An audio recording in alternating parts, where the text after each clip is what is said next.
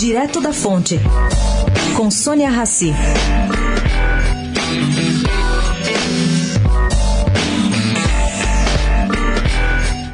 A disposição do ministro Dias Toffoli de antecipar o julgamento sobre como os juízes e promotores podem tratar os dados obtidos do COAF, que está aí previsto para novembro, marcou ontem o clima de retorno do STF às atividades. E não é à toa.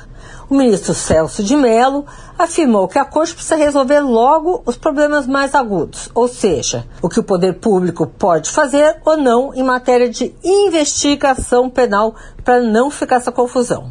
Para o jurista Técio Sampaio Ferraz, que foi procurador-geral no governo Collor, essa questão de compartilhamento de dados é basicamente técnica, já que existe jurisprudência sobre o tema. Ela deixa claro o que pode ser usado ou não. Outro tema polêmico da agenda, a questão dos contratos entre juízes, ministros e promotores advogados ao longo de um processo, é visto por Ferraz com naturalidade.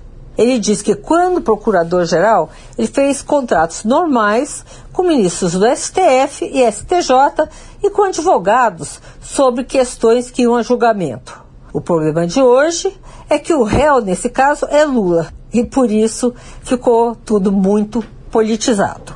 Sônia Raci, direto da Fonte para a Rádio Eldorado.